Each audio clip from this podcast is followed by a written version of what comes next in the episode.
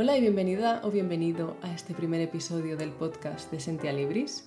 Yo soy Marta y en este espacio vamos a profundizar en los múltiples aspectos de la lectura, la literatura y la filosofía.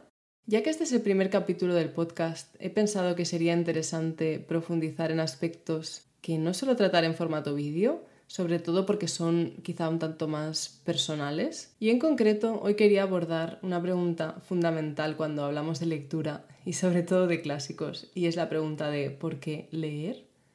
Y todo esto surge debido a que el otro día leí una noticia en internet acerca de cómo los jóvenes cada vez leen menos clásicos. Y a ver, es cierto que los medios de comunicación parecen llenarse la boca con titulares de este tipo, sobre todo los típicos los jóvenes no leen porque prefieren el móvil o los jóvenes cada vez leen menos. Pero me sorprendió que el artículo en cuestión hablara concretamente de los clásicos. No estoy segura de que esto sea completamente cierto, el hecho de que los jóvenes cada vez lean menos, pero lo que sí es verdad es que no parece que una pueda ir por el mundo y simplemente encontrarse gente apasionada por los grandes clásicos, o al menos no con la facilidad con la que mm, hoy en día podemos toparnos con aficionados de los videojuegos, por mencionar un ocio que tenga que ver con las nuevas tecnologías. Hay un aspecto que creo que juega un papel importante en todo esto y es la poca importancia que como sociedad le damos a las artes y a las humanidades. De alguna manera parece que en general a los jóvenes desde muy pequeños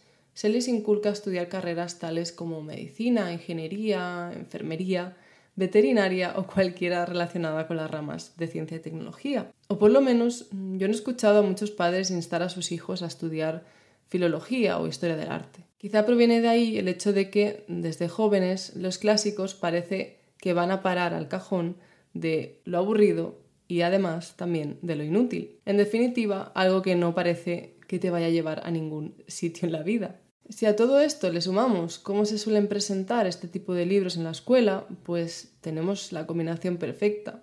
Y aún así, ¿cómo es que hay jóvenes que aún se interesan por la literatura y los clásicos? Bueno, imagino que hay múltiples razones las cuales desconozco por completo. Supongo que cada una de nosotras y nosotros tenemos nuestra propia experiencia con el tema, pero en mi caso la comunidad de YouTube jugó un papel crucial. Yo recuerdo que desde muy jovencita me interesé por Shakespeare, sobre todo por Romeo y Julieta. Todo fue debido a que en una clase de inglés en la escuela primaria nos hablaron de estas obras y despertó profundamente mi interés. Sin embargo, al llegar al instituto todo estaba focalizado en aprender inglés como segunda o tercera lengua y poco en la cultura inglesa como tal, por lo que me desanimé bastante con el tema. No fue hasta que encontré personas en YouTube que no solo hablaban de Shakespeare, sino que además eran de mi edad, que realmente comencé a interesarme por leer. Y en cuanto a la literatura hispánica, las clases se me hacían tan aburridas que no entendía por qué teníamos que sabernos una colección de obras y autores de la cual no habíamos mm, leído absolutamente nada, solo por el hecho de que tenemos que saber qué personajes formaban parte del siglo de oro o de la generación del 27. Para mí esto es conocimiento muerto, un tipo de conocimiento indéxico que posee poco o nada de pasión. Lo peor es que el conocimiento muerto mata la curiosidad y la admiración. Ese tipo de exámenes que nos hacen desde tan jóvenes sobre obras y autores los cuales ni siquiera hemos leído saturan la mente porque solo nos hacen memorizar y memorizar. Y con todo esto no quiero señalar el hecho de que la memorización sea inútil para adquirir conocimiento o que no deberían o no debería estar incluida en el sistema educativo. Creo que esto no es así, creo que memorizar es muy importante. Lo que pasa es que memorizar sin motivo, memorizar por memorizar y pasar un examen, mm, no nos sirve de nada. No sé, ¿de qué puede servirnos saber la lista completa de las principales obras y autores que conformaron la generación del 27 si no hemos leído nada de ellos? Mm, no sé, yo creo que el conocimiento funciona precisamente al revés. Una va, se topa con un libro que le despierta la curiosidad, se lo lee, le fascina y entonces nace dentro de sí la motivación para conocer al autor o autora, la corriente a la que pertenece y a otros autores similares. Por eso creo que el papel que quizá la educación debería tener en este aspecto es el de picarnos el gusanillo de la curiosidad y transmitirnos el amor por la literatura. Claro está que aquí ya entro en temas más complicados y yo entiendo que el sistema educativo es lo que es y tenemos grandes profesores que quizá no pueden tampoco hacer mucho más. Pero sí sería muy interesante que en lugar de tratar la literatura como un conjunto de obras en un listado, sea más bien un ejercicio de curiosidad y de despertar interés. Y creo que justo aquí reside la importancia que cobran las nuevas tecnologías, como es el caso de YouTube, a la hora de despertar y contagiar el interés por la lectura. Por lo que no creo que debamos echar la culpa a las redes sociales y a los móviles de la falta de interés por la literatura. Y llegados a este punto, voy a tratar de dar respuesta a la pregunta de por qué leer, sobre todo a por qué leer clásicos, por qué leer filosofía o por qué leer libros que tienen fama de difíciles en general. Y en primer lugar tenemos una cuestión más utilitaria y es el hecho de que este tipo de libros mejora nuestra capacidad de leer, escribir y nuestra competencia verbal en general. Gracias a dedicar tiempo a este tipo de libros mejoramos muchísimo nuestra expresión tanto oral como escrita y ampliamos nuestro vocabulario. Además, ganamos conocimientos de la cultura, la historia e incluso las formas de vida de un país.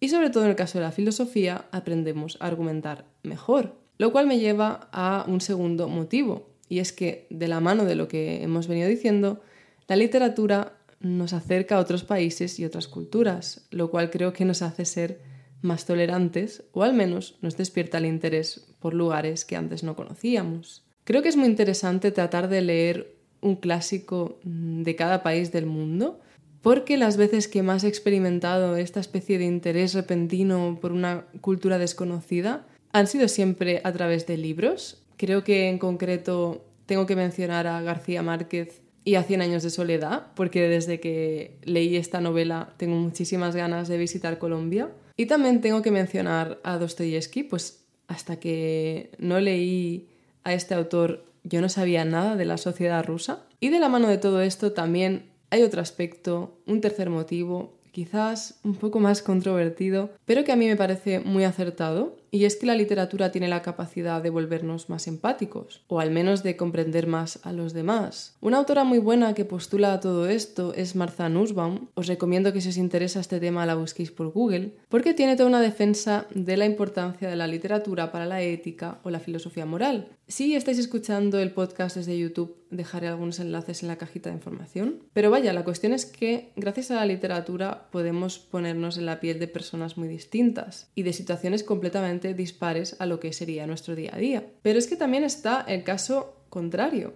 Podemos ser capaces de identificarnos con un personaje o un serie de personajes que pueden estar pasando por algo muy parecido a lo que nos está sucediendo a nosotros o que nos ha sucedido y de alguna manera nos hace sentir más acompañados. En quinto lugar, se me ocurre un motivo que quizás es el más obvio de todos y es que este tipo de lecturas son beneficiosas por el hecho de que no solo nos permiten tener una experiencia de escapismo y evasión, sino que también nos acercan a vivir otras vidas. Esto se aplica más a los libros de ficción, claro está, pero es interesante cómo, sobre todo con los grandes clásicos, obtenemos experiencias interesantes que nos preparan de alguna manera para la vida, o al menos que nos dan nuevas visiones, lo cual siempre puede resultarnos beneficioso.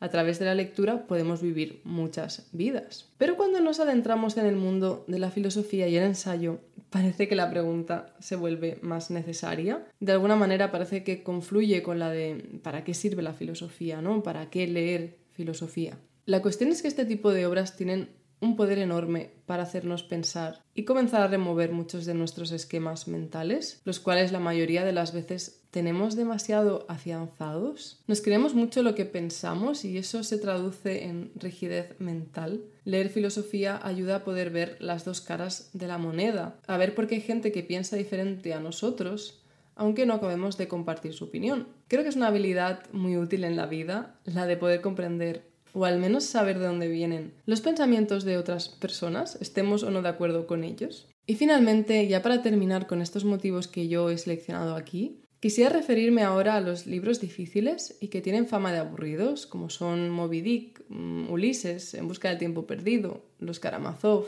e incluso a las obras de filosofía también, los diálogos de Platón, la ética de Aristóteles, mm, las meditaciones metafísicas, Estos son libros que requieren de cierto esfuerzo por nuestra parte, pero por algo figuran entre los libros más importantes de la historia de la humanidad. Y es que yo considero que el esfuerzo siempre vale la pena si buscamos en donde tenemos que buscar. No vamos a leer estos libros para disfrutar de la lectura, o al menos no en una primera lectura, porque los motivos son otros. Uno tiene que abordar estos textos como un arqueólogo en busca de conocimiento, de reflexiones, en busca de piedras preciosas escondidas entre palabras y palabras. Pero es que estos libros tienen el poder de provocarnos una epifanía y por eso son tan obtusos. El valor que encontramos es algo más que el puro placer literario y de paso nos han ayudado a trabajar la constancia y la dedicación, así como han mejorado nuestra comprensión lectora enormemente. Y bien, estas han sido algunas de mis reflexiones al respecto, pero seguro que me he dejado muchísimas más. Existen casi infinitos motivos por los cuales leer es una actividad beneficiosa y ni siquiera me he parado a mencionar los beneficios que tiene la lectura para nuestro cerebro. Si se os ocurren más razones las cuales yo no haya mencionado, escribidme en los comentarios si estáis aquí en YouTube y así contribuimos al diálogo común, que siempre acaba siendo lo más interesante. Y en fin, espero que os haya gustado este primer capítulo del podcast, que lo hayáis disfrutado y que, como a mí, os haya hecho reflexionar un poquito acerca del tema. Gracias por escuchar hasta el final y nos vemos en el siguiente episodio. Chao.